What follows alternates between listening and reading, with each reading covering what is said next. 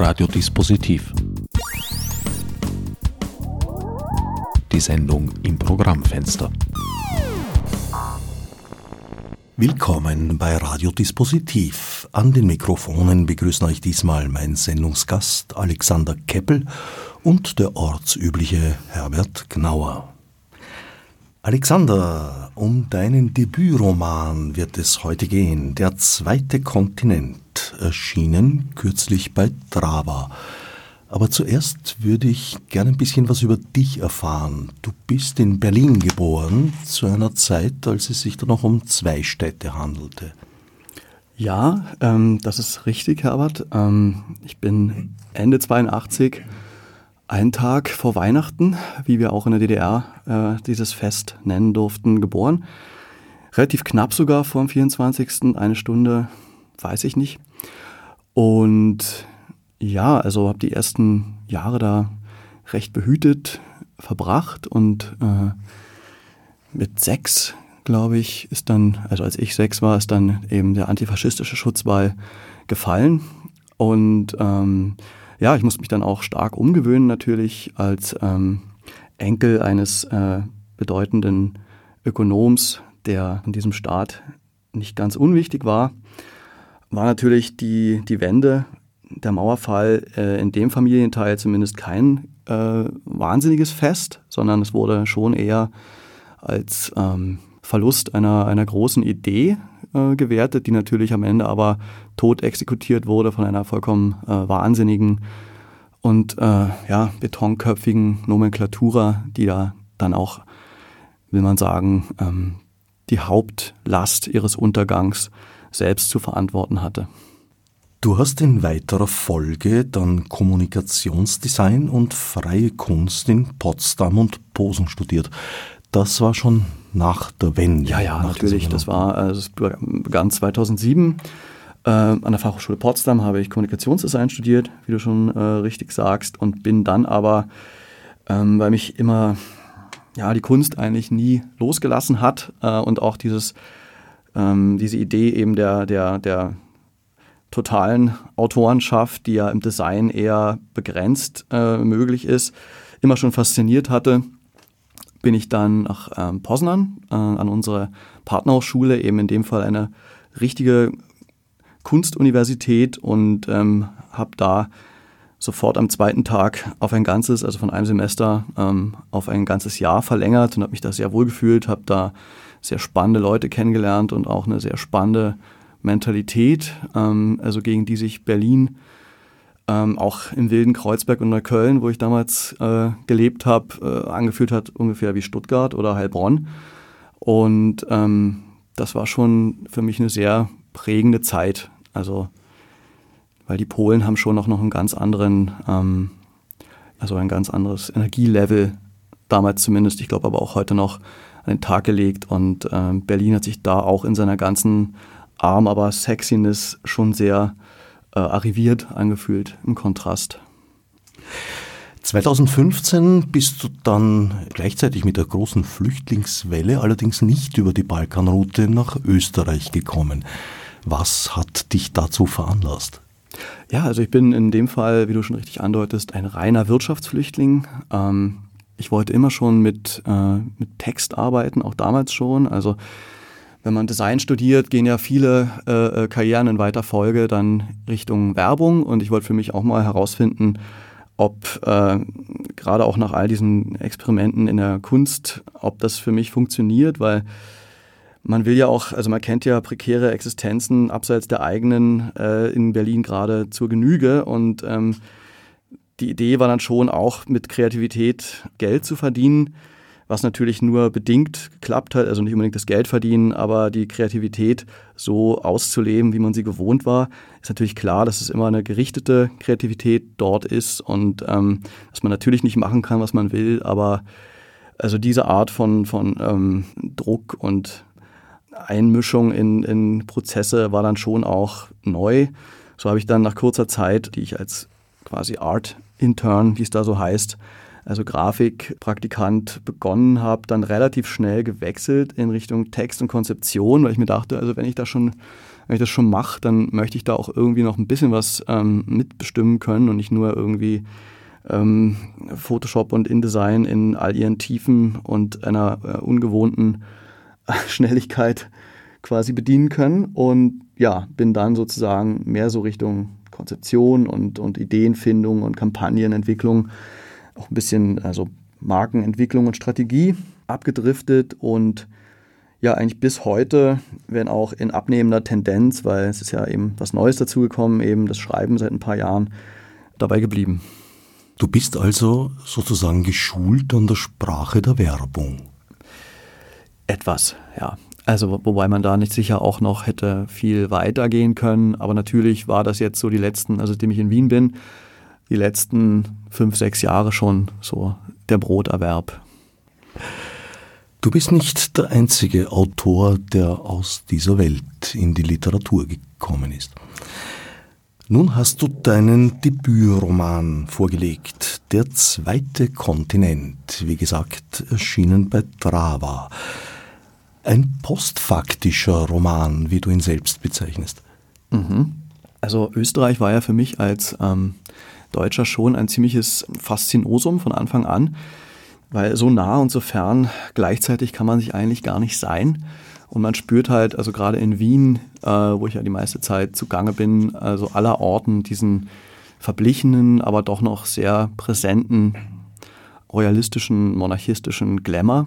Und natürlich ist mir aufgefallen äh, bei meinen ersten Reisen nach Wien, die ich immer noch so also als Tourist bestritten habe, äh, hier einige Freunde äh, gehabt und immer wieder gerne aus Berlin auch nach Wien gekommen.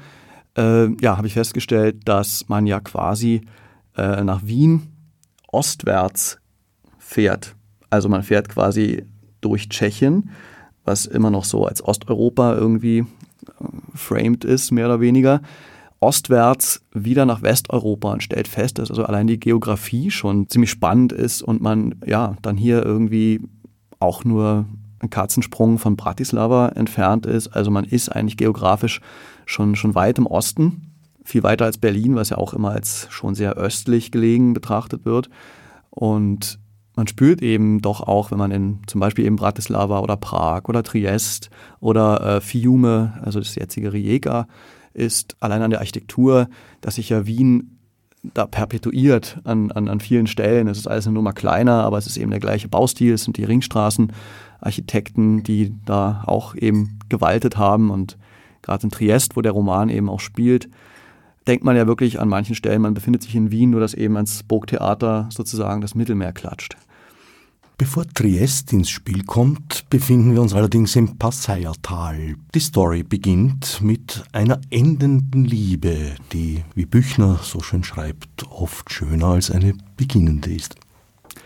Ja, jedem Ende wohnt ein Zauber inne, so auch diesem. Also äh, das ist natürlich alles ähm, verpflanzt und äh, neu arrangiert und äh, neu gemischt worden.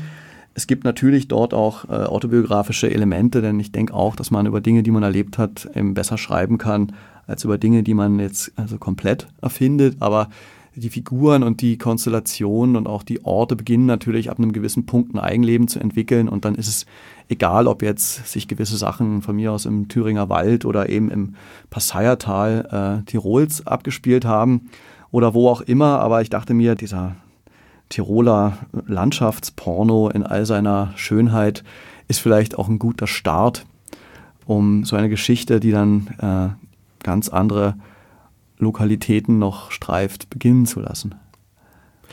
Wir stellen langsam während des Lesens fest, dass wir uns Ende der 1960er Jahre befinden und es mehren sich dann Hinweise, dass etwas grundsätzlich anders gelaufen ist als in der Geschichte, wie wir sie kennen. So kommt zum Beispiel ein Kaiser Rudolf vor, eine Schwebebahn, an die sich auch Ältere nicht erinnern können, bis hin zu einer Kaiserin Eleonore. Und stellen dann im weiteren Verlauf fest, das Habsburgerreich hat bis zum Einsetzen deiner Romanhandlung nicht geendet. Es gab die beiden Weltkriege nicht. Es hat sich kontinuierlich weiterentwickelt. Genau, also ähm, oft steht es ja in der Geschichte 51 zu 49 und die Welt biegt halt dort ab. Heute erscheint uns das alles wie in Stein gemeißelt. Es ist quasi historisiert und musealisiert und die Dinge sind dann eben unverrückbar zu Geschichte geronnen. Und die Frage ist aber, wie kommt eben solche Geschichte dann auch zustande? Und das ist ja oft auf, wie gesagt, Messers Schneide. Und ich fand es halt ganz reizvoll, auch ähm, Österreich-Ungarn weiterleben zu lassen, äh, die große Katastrophe des Ersten Weltkriegs, in deren Folge dann die ja noch größere Katastrophe des Zweiten Weltkriegs und all ihrer Verwerfung stattfand, äh, gehört natürlich abgeschafft, das ist klar. Und das habe ich eben Kraft der Fiktion hier gemacht. Und ähm, ja, wenn man sich anschaut, was da passiert ist in Sarajevo, das war ja auch wirklich ein Betriebsunfall und oft, also dieser Betriebsunfall ist ja eigentlich die totale Ausnahme und das Besondere. Und wenn man aber sagt, es wäre weitergegangen wie gehabt, dann wäre das ja eben alles eben nicht passiert. Und auch die Sache mit äh, Australien, also im Buch Australia, der Kronkontinent, jetzt im Vergleich zu einem Kronland wie der Bukowina oder äh, Tirol, ist es eben ein ganzer Kronkontinent, der Ende des 18. Jahrhunderts eben nicht von James Cook entdeckt wurde, sondern von Moritz von Benjowski, eine ähm, tatsächlich existierende historische Figur, der schon auch in französischen äh, Diensten stand vorher und sogar mal König von Madagaskar war, hat eben dann später, als er aus diesem äh, doch nicht gut gelaufenen Abenteuer immerhin als Brigadeadmiral aus französischen Diensten entlassen wurde, Maria Theresia und Josef II. eben seine Dienste angeboten. In der Realität haben sie eben dankend abgelehnt, äh, in meiner Welt nicht. Und dann, ja, wurden halt aufgrund der Aufzeichnungen von damals noch eben Nova Hollandia von Wilhelm Jantz, war das, glaube ich, ähm, das Kartenmaterial war tatsächlich auch in Wien zu der Zeit, ist halt eine Expeditionsfahrt gestartet worden und man hat tatsächlich diesen, ja, diesen jungfräulichen Kontinent aus europäischer Perspektive für das Habsburger Reich in Besitz nehmen können. Den Kronkontinent Terra Australia. So kam Österreich ja dann doch zu Kängurus, die allerdings in deinem Roman als Sackzöglinge bezeichnet werden. Genau, also Sackerlzöglinge. Also Ganguru ist ja in einer der vielen äh, Sprachen der Aborigine, also der indigenen Ureinwohner des äh, zweiten Kontinentes sozusagen. Der Begriff für dieses äh, charmante Beuteltier wurde dann in der Realität quasi im Englischen auch so weitestgehend übernommen als Kangaroo.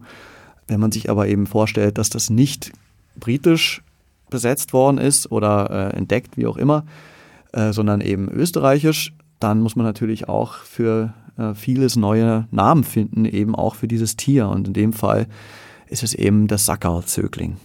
Denn er äh, zieht seine Jungen, die als Embryos geboren werden, ganz interessant. Also man taucht ja dann auch in viele Recherchen ab, von denen man vorher nie gedacht hat, dass man sie einmal tun wird. Zieht die Jungen im Beutel auf, als Embryo geboren und ähm, erst später sind sie dann in diesem Zustand, wie man sie dann eben aus diversen äh, Bio- und Tierbüchern kennt, als sympathische kleine Gesellen, die dann eben aus dem Sackerl schauen. Und wie man in deinem Roman erfährt, auch köstlich schmecken. Das stimmt, ja. Also äh, das ist natürlich äh, eine Sache, die dann auch probiert wurde. Ne? Also das ist ja ähm, klar, dass man eben die Tiere, die da auch vorfindet, natürlich isst. So auch das Känguru passiert ja auch in Realität im äh, heutigen britischen Australien. Ja, und so ist das eben dann auch unter österreichischer Schirmherrschaft leider vonstatten gegangen. Es ist eine auf den ersten Blick friedliche Welt. Allerdings kommt man nach und nach darauf, dass hier doch etliche Spannungen und Bruchlinien bestehen. Ja, also ähm, wenn man wie gesagt sich die Weltkriege wegdenkt, also den ersten jetzt mal doch als Hauptursache für den zweiten äh, hernimmt und der zweite eben auch nicht stattfand, dann stellt man fest, dass Japan ja zu der Zeit, also bis in die 40er Jahre, bis zur Schlacht um Midway quasi den, den Pazifik komplett dominiert hat. Also ähm, der Krieg gegen also China wurde gewonnen, Korea wurde besetzt, ähm, Vietnam, Betonamu äh, war auch japanisch besetzt. Ähm, in, Im zaristischen Russland gab es den Marionettenstaat ähm, Manchukuo, also die Mandschurei auf Deutsch. Und ja, also was dann quasi auf dem Präsentierteller lag in diesem äh, japanisch dominierten Pazifik, ist natürlich der zweite Kontinent, Australia.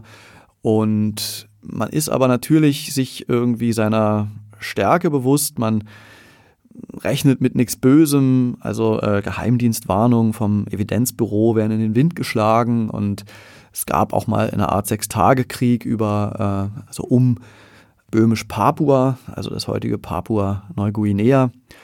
Und das sind aber alles Dinge, die dann im Roman, in der Romanzeitrechnung schon 20, 30 Jahre her sind und man ist halt in so einer Art friedlichen Koexistenz. Man hat Verträge miteinander, die äh, Kaiserhäuser verstehen sich gut und man rechnet eigentlich mit nichts Bösem, obwohl sich quasi am Firmament schon dunkle Schatten erheben. Ja, zunehmend heftige Wolken brauen sich zusammen. Wie kamst du auf die Idee, gerade die späten 60er Jahre als Zeit der Handlung zu wählen? Gerade die späten 60er ähm, sind ja also sowohl in der äh, parallelhistorischen Welt als auch natürlich der realen sehr interessante, sehr interessante Zeit gewesen. Zum einen muss man natürlich überlegen, aus rein technischer Perspektive, wie kann man so ein Riesenreich, in dem die Sonne nie untergeht, zusammenhalten. Da braucht man natürlich ähm, ja also eine starke Luftfahrt und ähm, die Concordia-Maschinen, die im Buch auch vorkommen, sind so eine Art äh, Doppelüberschallflotte, äh, die quasi in, äh, äh, im Rotationsflug die Reichshälften äh, zusammenhält. Und das geht natürlich in dem Maße in den 50er Jahren oder 40er Jahren zum Beispiel nicht. Und äh, da muss man einfach schauen, wie man so, also Concordia ist ja klar angelehnt an die französisch-britische Concorde, dass eben einfach der technische Fortschritt so weit gediehen ist, dass das funktioniert. Das war die eine Idee und die andere war natürlich, eine Welt ohne 68er zu denken, was natürlich auch reizvoll ist. Und ohne die Weltkriege wären die 68er in ihrer Vehemenz natürlich nicht denkbar gewesen, weil dann hätte es diese spießigen Verdrängungs-50er Jahre nie gegeben und natürlich auch keine Generation, die dann die Tätergeneration äh, massiv hinterfragt, wie es eben in, in den USA gerade so nach und während Vietnam und natürlich auch in Deutschland äh, Stichwort Rote Armee-Fraktion und Studentenbewegung und so weiter, dann passiert ist. Und äh, das referiert ja alles oder das sind ja direkte Folgeerscheinungen des Zweiten Weltkriegs und äh, in einer Welt, in der es diesen Zweiten Weltkrieg und den ersten eben, wie gesagt, nie gab, wären die Dinge sicher noch äh, etwas anders, etwas gemächlicher weitergelaufen. Die, die großen Kaiserhäuser hätten sicher noch äh, länger überlebt und äh, Stefan Zweigs Die Welt von gestern wäre sicher noch bis in die 30er, 40er weiter geplätschert. Durch die Weiterführung begonnener Geschichten legst du eigentlich gewisserweise Wurzeln bloß, unsere Wurzeln, die sozusagen überdeckt wurden von nachfolgenden Ereignissen und teils zu einem Ende kamen, teils aber würde ich auch sagen im Verborgenen weiterliefen. Ja, Wurzeln, also das ist immer eine interessante Frage. Das ist ja auch ein, äh, ein Geflecht, ein, ein Delta, was äh, weit und eng verzweigt ist. Und wenn man diese Wurzeln eben auch als Zeitläufe begreift, also sowohl für, für persönliche Biografien als aber natürlich auch für Geschichte, dann ist es ja naheliegend, dass man auch mal einen anderen Zweig, eine andere Arterie nehmen kann. Und ähm, ja, also unsere Wurzeln treffen ja quasi dann am zweiten Kontinent auch auf eine Gesellschaft, die noch gar nicht so entwurzelt war wie die unsere, nämlich die Gesellschaft der Aborigine im Buch eben äh, in einem deutschsprachig-österreichischen Kontext Abori Welche, also Welche stehend für, für die anderen, das Fremde, Abori für eben Aborigine vom Beginn an, ab Origin sozusagen. Und ähm, da gibt es eben auch ganz interessante äh, äh, Verflechtungen, die sich, dann, die sich dann auftun. Also auch Leute, zum Beispiel aboriginale Herkunft, die dann eben nicht nur auf das reduziert werden möchten. Die treffen wir auch. Da es die Zäsuren der Weltkriege nicht gab, hätte vermutlich die technische Entwicklung im Flugbereich etwas länger gedauert, weil das war glaube ich, schon sehr stark bestimmt von den militärischen Interessen der beiden Weltkriege, wenn man sich die Entwicklung der Fliegerei ansieht. Aber in anderen Bereichen äh, ist die Entwicklung dadurch schneller fortgeschritten. Zum Beispiel wird Windenergie genützt. Allerdings auch der Klimawandel ist bei weitem früher eingetreten, nämlich Ende der 60er Jahre bereits. Merkbar. Danke, dass du darauf ansprichst. Ähm, es wird kurz auf die äh, Windräder der, der äh, Gebrüder Hütter angespielt. Also ähm, der Protagonist liest dann in einem Kaffeehaus äh, in der Zeitung die, die Überschrift, dass jetzt auf Neuistrien, also das besser bekannt als Tasmanien, natürlich angelehnt an die Form des adriatischen Istriens, äh, jetzt eben Wind, Offshore-Windparks gebaut werden. Ähm, und er hält das auch für eine formidable Idee und wundert sich, warum man eben in Europa, beziehungsweise also dem europäischen Teil ähm, der Monarchie da noch nicht so weit ist, wo man ja auch viele, viel Küste und viel Steppe und Ebene hat. Und gewisse Dinge äh, klingen eben schon an. Und man sieht eben, dass gewisse Technologien schon viel länger äh, verfügbar gewesen wären, aber natürlich äh, ja lange so ein Schattendasein führten und äh, nicht wirklich vonnöten war, weil es ging ja fossil immer heiter weiter. Also nicht nur in dem Bereich, sondern auch in vielen anderen gibt es natürlich immer auch Referenzen zur aktuellen Weltlage zu entdecken, weil ob jetzt ein österreichisches oder ein äh, britisch besetzt entdecktes Australien, äh, gewisse Sachen wären ja natürlich trotzdem eingetreten und hätten trotzdem eine Rolle gespielt. Zum Beispiel wäre möglicherweise, wie in deinem Buch, auch der Termin erfunden worden. Ja, der Theremin, äh, natürlich eine faszinierende, also ein faszinierendes Instrument, äh, körperlose, schwebende Laute, die sich dann, äh, so viel sei verraten, auf einem äh, Konzert eines sehr fortschrittlichen Ensembles des neuen Konservatoriums von Asch, eine wichtige Großstadt äh, in Australia, ähm, ja, also dessen Klänge sich dann mit den Klängen des ähm, Aerophons, äh, besser bekannt als äh, Didgeridoo, äh, zu einem avantgardistischen Gemenge vermischen. Ja, also das sind alles Sachen, die natürlich trotzdem stattfinden. Also die Welt wäre ja, und das ist überhaupt bei der Recherche und beim Schreiben immer wieder, äh, also mir immer wieder aufgefallen, dass die, äh, die Dinge, die dann tatsächlich passiert sind, oft äh, verrückter sind wie äh, das, was ich dann sozusagen neu verknüpft und vielleicht dazu erfunden oder weggelassen habe. Das, was du gerade als das avantgardistische Gemenge in dieser fortgeschrittenen K&K-Monarchie bezeichnet hast, erinnert mich durchaus an die Ästhetik der als faschistisch gelesenen Strömungen, zum Beispiel einer Leni Riefenstahl. Ja, also eine Leni Riefenstahl äh, war ja, wenn man so möchte, auch eine große äh, Kennerin und, und, und ähm, sehr ehrgeizige Spezialistin für Inszenierung. Also von daher gar nicht so weit weg von meiner äh, Profession.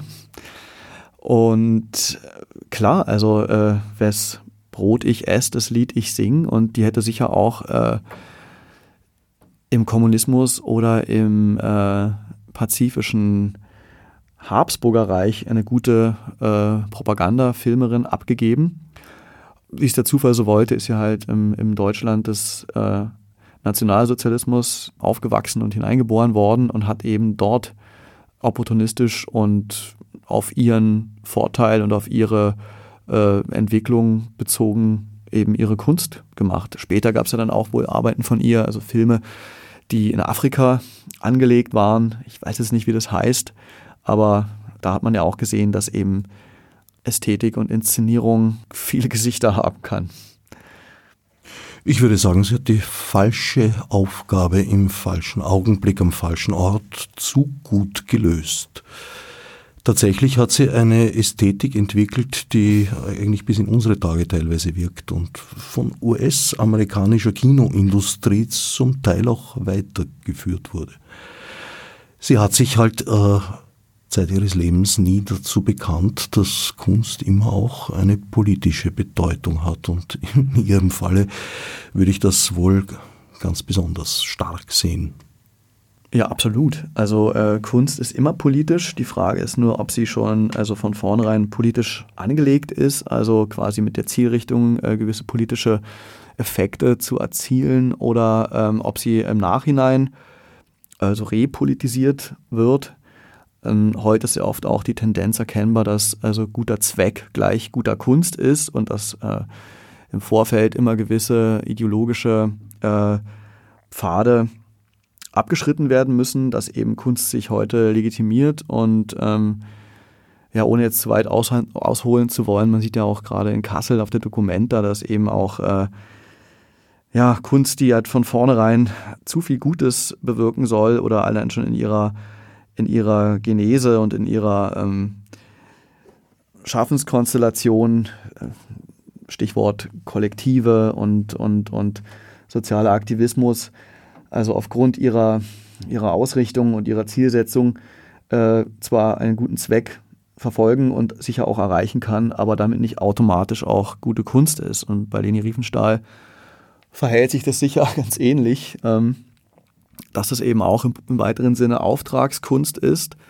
oder war, die ähm, ja dann eben auch breit gefördert wurde vom, vom damaligen äh, nationalsozialistischen Regime. Und ich glaube, ihr ging es wie eben den angesprochenen äh, Raketen- und, und, und, und äh, Flugzeugingenieuren einfach darum, so viele Gelder wie möglich für ihre Forschung, in dem Fall ihre Kunst, abzugreifen und ähm, dann einfach ja, mit ordentlich Rückenwind das zu machen, worauf sie Lust hat. Die Ähnlichkeit bezieht sich auch auf die autoritäre, restriktive Gesellschaft, in der wir uns da befinden. Dein Text ist kein nostalgischer, er ist geradezu ein antinostalgischer. Also man wünscht sich nicht, dass die Geschichte so weitergegangen wäre. Ja, das ist, äh, das ist die Frage. Also alle Abzweigungen äh, bergen ja gewisse vor- und Nachteile.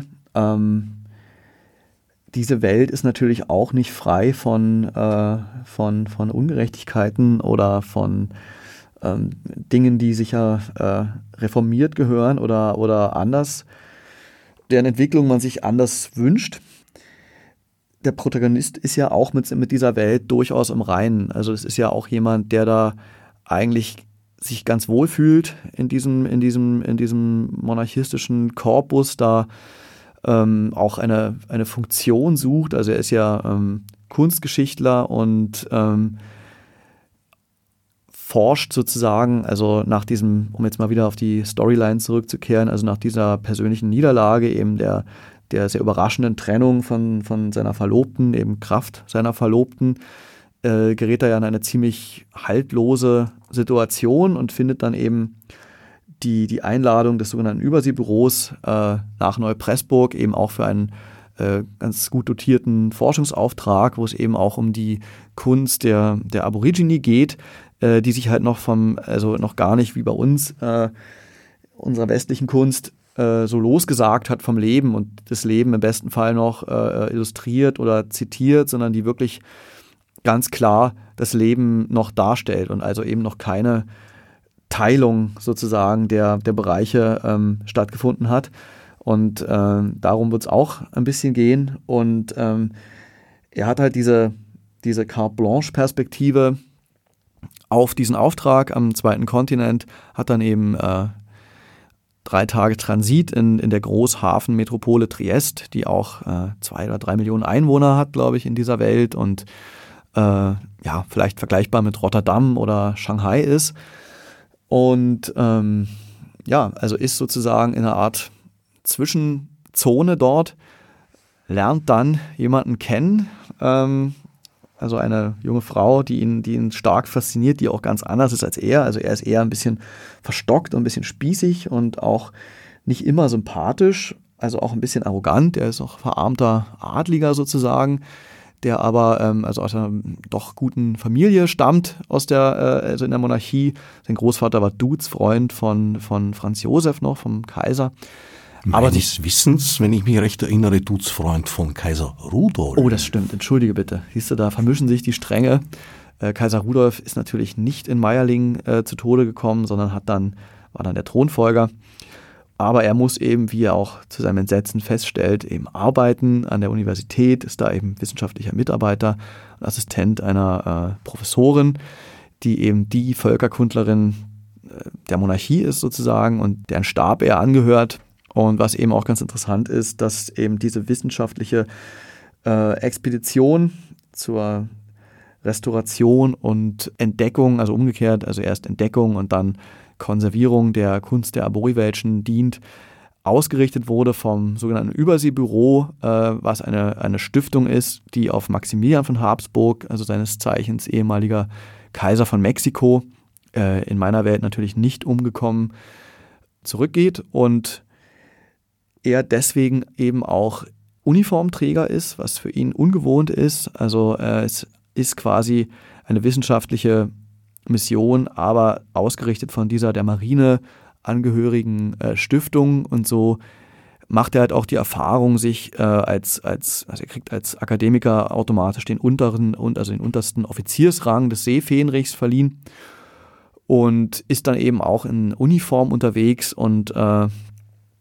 entdeckt sich dann eben auch in diesem, ja, also doch für ihn ungewohnten modischen Kontext, der natürlich auch viel mehr als reine Mode darstellt. Mode stellt, glaube ich, stets viel mehr als reine Mode dar. Das stimmt. Ist eigentlich immer ein sehr unmittelbarer Ausdruck des Zeitgefühls, auch und vielleicht sogar gerade weil sie ja auch von Industrien getrieben und bestimmt wird, was zu unserer Zeit äh, sehr zentral dazugehört meiner Auffassung nach. Eine weltpolitische Kraft in deiner Story haben wir bislang außer Acht gelassen. Russland.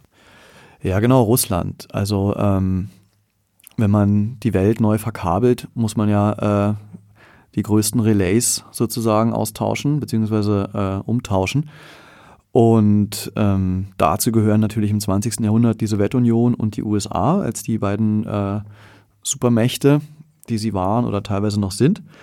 Ähm, ja, Russland hat sich anders entwickelt. Also es gab die kommunistische Revolution, aber ähm, nicht im Sinne Trotzkis, dass die Revolution nur Sinn macht, wenn sie sich weltweit entfaltet, sondern man stellte fest, man ist eh riesig und äh, man macht das sozusagen nur für sich. Also wir haben es mit so einer Art ähm, eigentlich megalomanischen Nordkorea zu tun, also eine große abgeschottete äh, kommunistische Welt, zu der Ausländer auch keinen Zutritt haben. Es gibt ähm, gute Verträge über Öl- und Gaslieferungen, also man steht in geschäftlichen Kontakt miteinander, aber es gibt zum Beispiel keine diplomatischen Vertretungen beiderseits. Also ihr habt eure, wir die unsere Welt, ist die Devise. Und ja, das wäre die eine Supermacht, die, die sozusagen äh, anders abgebogen ist, also eben eine zwar Supermacht, aber eine hermetische ist, in der sich allerdings auch äh, was zusammenbraut, was dann Relevanz auch für den Rest der Welt haben wird, aber da sei jetzt nicht zu viel verraten. Und ja, zum anderen natürlich die USA, ähm, die ja auch seit ihrem Eintreten in den Ersten Weltkrieg quasi als Supermacht äh, nicht mehr wegzudenken waren, in dem, also unserem Zeitstrahl A sozusagen, in Zeitstrahl B, nämlich dem äh, Roman Zeitstrahl, äh, sind die USA nicht mehr so wichtig. Also ähm, die Südstaaten, die Konföderierten haben den Bürgerkrieg gewonnen, um es mal abzukürzen. Äh, danach ist ein Zerfallsprozess in Gang gekommen, ähnlich dessen, was man vielleicht jetzt schon unter Trump sich abzeichnen sieht, aber eben auch ähnlich dessen, was nach dem äh, Ersten Weltkrieg äh, mit der Habsburger Monarchie passiert ist oder äh, nach dem Tode Titos mit Jugoslawien, nämlich ein Zerfallsprozess, also erst in die USA und dann die CSA logischerweise und dann eben immer weiter, so dass jetzt eben auf dem nordamerikanischen Kontinent auch Staaten wie die Republic of Texas oder Greater Carolina existieren und sich da äh, also politisch geografisch ein ähnliches Bild zeichnet wie in Südamerika, also Nationalstaaten statt Bundesstaaten. Und auch in Europa letztlich. Ja, genau. also in Europa gibt es natürlich noch größere Imperien, wie eben das äh, Habsburger Reich, aber natürlich nicht nur. Äh, und es ist klar, wenn man an einer Schraube dreht, äh, bewegt sich überall was und ähm, man kommt dann wirklich vom Hundertsten ins Tausendste. Das habe ich eben auch während des, während des Schreibprozesses dann und der ganzen Recherchen äh, gespürt. Allerdings muss man dann eben auch schauen, wo man, wo man eingrenzt und äh, man könnte sich jetzt fragen, was äh, mit Großbritannien passiert, was ist, wie geht es eigentlich Deutschland? Äh, da kommen aber, also da gibt es eher Sprengsel und keine äh, erschöpfenden Ausformulierungen. Was hat dich bewogen, als Deutscher in Österreich dich doch in, wie soll ich sagen, ein bisschen frecher Art und Weise der österreichischen Geschichte zu bedienen und dabei auch gleich die Rolle der Piefkes mit zu ironisieren? Ja, ich wollte für, also für all das, was Österreich mir gegeben hat, während der letzten inzwischen sieben Jahre, die ich hier verbringen durfte, auch einfach mal was zurückgeben. Und äh, das war meines Erachtens mit den Kronländern nicht getan, sondern ich habe auch noch einen Kronkontinent äh, draufgelegt und äh, Österreich also einen Traum erfüllt, wenn man so möchte, den es vielleicht nie hatte, nämlich Australien, Australia äh, und alles, was dazugehört. Ähm, ja, sozusagen als Dank, als Geschenk, als Dreingabe mit dazugeben wollen. In letzter Zeit bin ich doch recht froh darum, dass derartige geschichtsrevisionistische Gedanken sich bei dir doch zwischen zwei Buchdeckeln abspielen. Während ich würde sagen, im äh, heutigen Russland sich ähnliche Dinge eigentlich real abspielen. Ein Zurück, eine Wiederbelebung einer Staatsdoktrin aus dem 19. Jahrhundert. Ja, also ähm, man hat ja auch in den ersten äh, Kriegstagen, beziehungsweise auch schon den, den Monaten zuvor, also spätes 2021 und dann eben bis zum 24. Februar, bis zum Angriff äh, der Roten Armee auf die Ukraine, natürlich auch gespürt, woher der Wind weht im Kreml und dass also Putin nicht nur quasi äh, neosowjetische Träume träumt, sondern eben auch noch weiter zurückgeht auf äh, das zaristische Russland und da also eine Re, äh, ja, Restauration einer Monarchie sozusagen auch äh, betreibt, die natürlich jetzt ohne gekröntes Haupt im klassischen Sinne auskommen wird, aber schon mit ihm als äh, Zar gelesen werden kann, um es mal salopp auszudrücken. Ähm, geschichtsrevisionistisch weiß ich gar nicht, ob ich mein Buch da unbedingt mit ein oder die Story da unbedingt mit einreihen will. Denn wenn man überlegt, dass ja die, also dass ich ja durch die Erlassung der Weltkriege doch auch äh, ein paar Millionen Leben gerettet habe. Ähm, vorübergehend. Vorübergehend, ja. Naja, wollen wir nicht zu viel verraten. Also ähm, ist es vielleicht, also die Frage, ob es nicht vielleicht doch eine Utopie ist. Ich bin mir nämlich auch nicht ganz sicher. Also das ist dann auch immer Auslegungssache der jeweiligen Betrachterin und des jeweiligen Betrachters oder Leserinnen und Leser. Aber ähm, eine Welt ohne Holocaust, ohne Zweiten Weltkrieg, ohne Verdun, ohne Buchenwald und so weiter ist vielleicht jetzt nicht unbedingt nur eine Dystopie.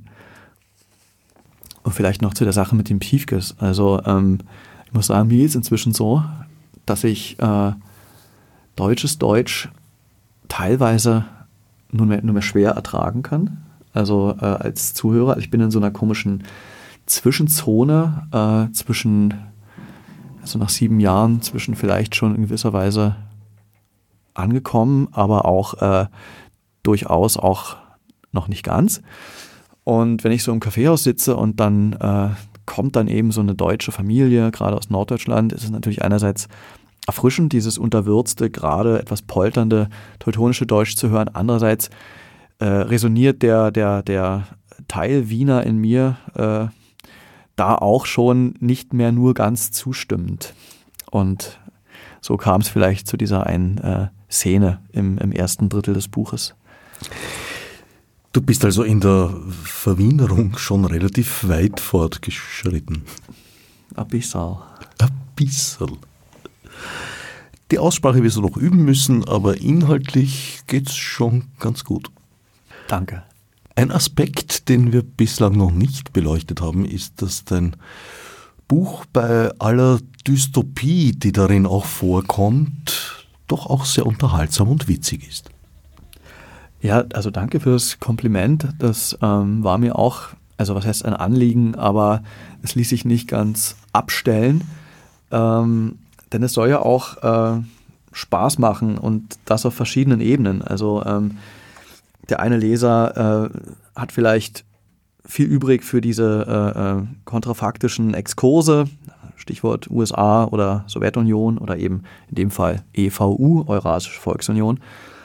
Die andere Leserin findet vielleicht die Love Story spannender und der dritte macht sich was aus diesen ganzen Austrialiazismen. Und ja, also es ließ sich, sagen wir mal so, nicht abstellen, dass da auch gewisse humoristische Elemente äh, vertreten sind. Vielleicht ein guter Moment, uns gegen Ende der Sendung eine kurze Leseprobe zu geben. Ja, gerne. 8. Mai 1968. Anreise Triest. Schon die Tage zuvor hatte ich nicht mehr richtig geschlafen und die Nacht vor der Reise hatte ich gar kein Auge zugetan. Wie immer vor großen Fahrten. Mit fliegendem Atem und Schweiß auf der Stirn schaffte ich es gerade noch rechtzeitig zum Bahnhof. Der Pfiff des Konduktors peitschte über den Perron, als ich in letzter Sekunde mit Sack und Pack noch in den Wagen hechtete. Nun saß ich hier in diesem Coupé, der ersten Etappe in eine neue Zeit. Gedanken blitzten mir durch den Kopf, wie verästelte Wetterleuchten eines Sommergewitters. Gleißend und klar für einen Augenblick, doch schon erloschen, als ich ihnen nachwollte. Draußen zog die Welt vorbei, ausgeleuchtet bis zur Unkenntlichkeit. Berge, Wälder, Dörfer, Städte, Häuser und Kirchtürme erschienen mir künstlich und kulissenhaft. Es war schon halb fünf am Nachmittag, doch die Sonne brannte, als wäre es gerade eins. Kaiserwetter. Genug. Ich stellte die, Alu die Aluminiumblenden über die Fensterkonsole so ein, dass sie das Licht und die Bilder ablenken, ohne vollständig zu schließen. Mein Herz raste. Der Atem ging mir flach wie im Fieber. Zwischen mir und dem Wahnsinn war nur mehr eine feine Membran. Das Außenthermometer zeigte 31 Grad Celsius an. Zum Glück war die Luft hier herinnen durch die Ozon-Ionisatoren angenehm kühl temperiert. Ich starrte in den wolkenlosen Himmel, der von den silbrigen Lamellen der Aluminiumjalousien in blaue Streifen zerschnitten war. Wir schwebten jetzt hoch über dem Tal. Das Rauschen von Metall auf Metall klang nun höher als eben noch. Das Viadukt unter uns verhielt sich zum Zug wie ein riesiger Resonanzkörper. Geschwindigkeit wurde Klang. Ein Gefühl der Schwerelosigkeit fuhr mir durch die Eingeweide. Den Semmering mit seinen grauen Hotels und Sommerfrischen, die Städte Graz, Marburg, Chili und Laibach hatten wir längst hinter uns gelassen. Die elektrische schnitt sich durch die Kreien, ihrem Terminus und meinem vorläufigen Ziel entgegen. Triest. See- und Luftfahrtzentrum der Monarchie in Europa. Im Abteil saßen mir zwei Japaner gegenüber. Die beiden noch jungen Herren waren eindeutig in besserer Verfassung als ich. Ausgelassen alberten sie herum. Auf ihren Klapptischchen hatten sie eine opulente Jause aus Früchten und Beeren ausgebreitet. Dazu gab es Champagner. Überschwänglich boten sie mir davon an. Ich lehnte ab, wollte nicht aus der Flasche trinken. Ihren Kleidungsstil konnte man, im Gegensatz zu ihrem Benehmen, durchaus als distinguiert bezeichnen. Unter römisch inspirierten Sandalen aus Alligatorenleder trugen sie weiße Seidenstrümpfe.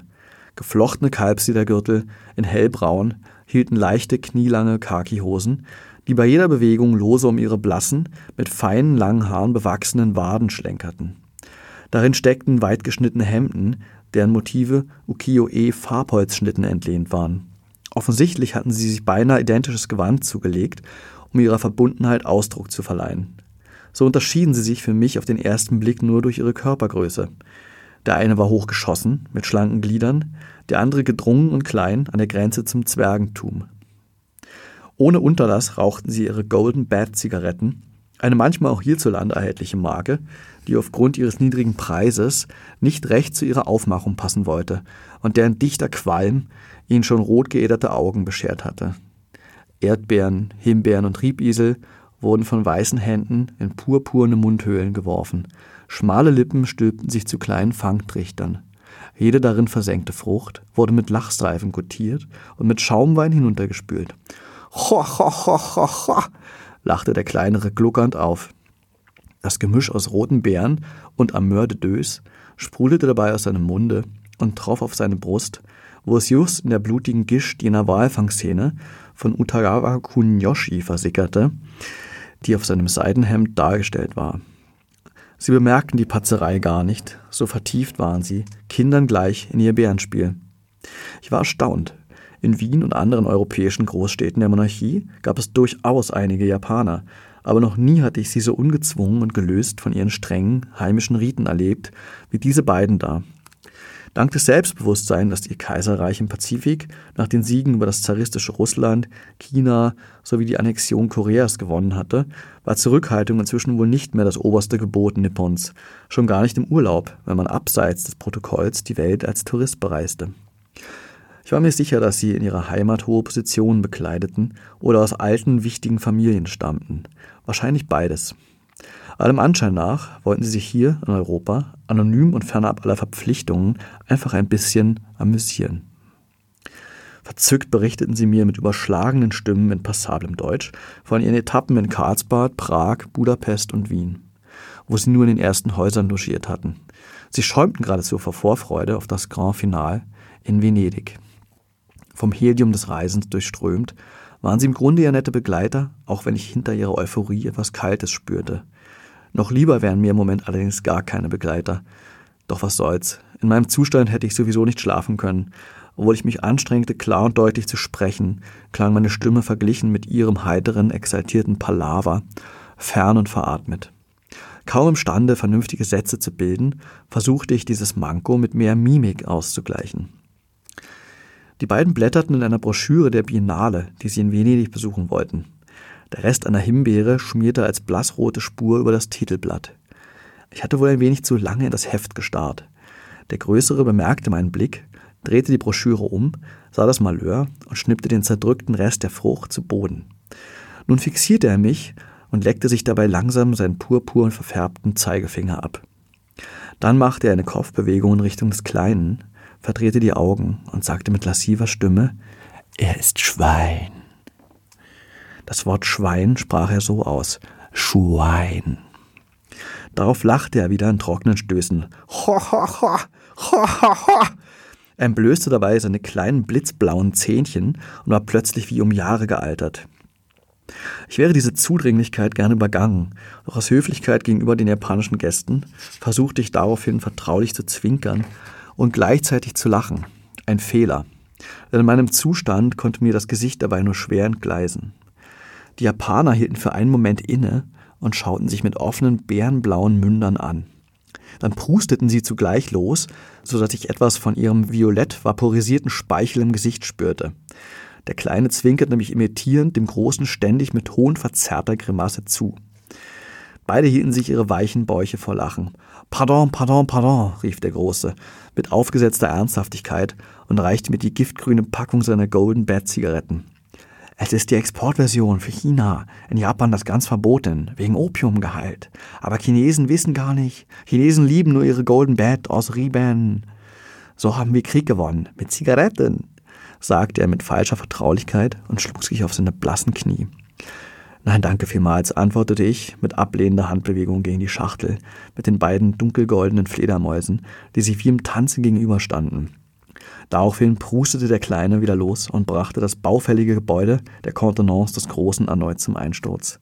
Abermals bebten beide in ihrem Gelächter auf meine Rechnung. Hinter meiner Irritation über diesen Vorfall spürte ich nun einen peinlichen Zorn in mir aufsteigen. Ratlos, wie ich mit dieser unerwarteten Kränkung umgehen sollte, blickte ich zwischen den beiden hin und her. Lüstern lauernd, wie zwei sadistische Kinder, die ihr Brennglas über einen Käfer hielten, stierten sie zurück aus ihren gelb unterlaufenen, rot geäderten Augen. Daraufhin sah ich mich von meinem Platz aufstehen, die Jalousie heraufgeben und mit ruhiger Hand das Fenster bis zum Anschlag öffnen. Sah mich den Kopf ein Stück herausstecken und einen tiefen Zug frische Luft nehmen. Sie würden keinen Verdacht schöpfen, zu sicher fühlten sie sich in ihrem Kokon aus familiärem Status und imperialem Dünkel. Dann sah ich mich mit einem Lächeln dem Kleinen zuwenden, sah, wie mich sein blasierter Blick musterte, sah mich ihn unter den Schultern packen und mit einem kräftigen Ruck aufrichten, sah mich halb in die Knie gehen und mit meinem rechten Arm zwischen den Beinen hindurchfahren, so dass sein Schritt genau in meiner Armbeuge lag, wo ich wohl seinen Hoden spüren würde. Daraufhin sah ich mich mit der linken Hand seinen Zopf packen, ihn in seinen Specknacken ziehen und den kleinen bösartigen Menschen mit einem Ruck aus den Knien durch das weit geöffnete Panoramafenster aus dem Waggon hebeln. Ich sah dabei sein weiches Gesicht mit dem fruchtverschmierten Mund, in dem noch immer sein schockgefrorenes Grinsen lag, das nun allerdings nicht mehr ganz zu seiner Lage passen wollte. Ich hörte, wie sich sein spitzer Schrei durch die hohe Geschwindigkeit des Zuges genauso schnell verflüchtigte, wie das Bild, als er mit verdrehten Gliedern auf den Schotter schlug. Der Schlusspunkt dieser Sequenz war wie die kleine Puderquaste, in der Ferne nur mehr als pastellenes Bällchen erkennbar, tonlos schon, vom Gleisbett in den Abgrund purzelte. Er konnte nicht mehr als 50 Kilo wiegen. Alles würde sich in vier, vielleicht in fünf Sekunden abgespielt haben. Doch was mache ich dann mit dem Großen? Das könnte kompliziert werden und sich im ungünstigsten Fall zu einer ernsthaften diplomatischen Krise im ohnehin schon ambivalenten Verhältnis zwischen unserem und dem japanischen Kaiserreich ausweiten. Meine Reise wäre dann wohl auch zu Ende, bevor sie richtig begonnen hätte. Statt diese kleine Fantasie, sie hatte mir auch unrealisiert eine gewisse Genugtuung verschafft, in die Tat umzusetzen, griff ich zu meiner Presse. Wieder einmal war etwas von einem japanisch-österreichischen Flottmanöver im südchinesischen Meer zu lesen. Der Kommentator betonte die gemeinsamen Sicherheitsinteressen Japans und Österreichs im Pazifischen Ozean und überdies das hervorragende persönliche Verhältnis zwischen Tenno Hirohito und Kaiserin Eleonora.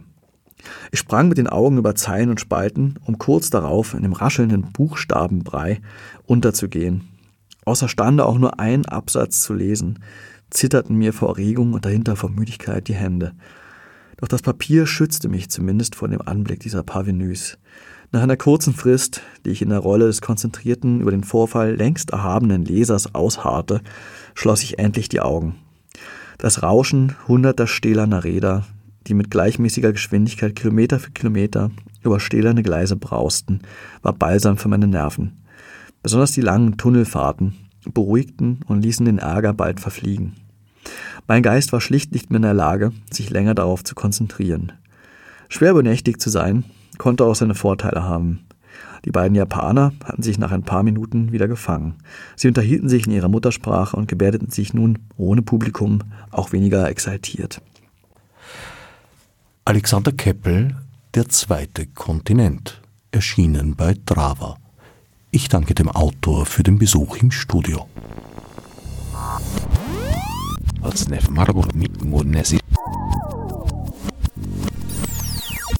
wie ich die Subsidien durchdacht.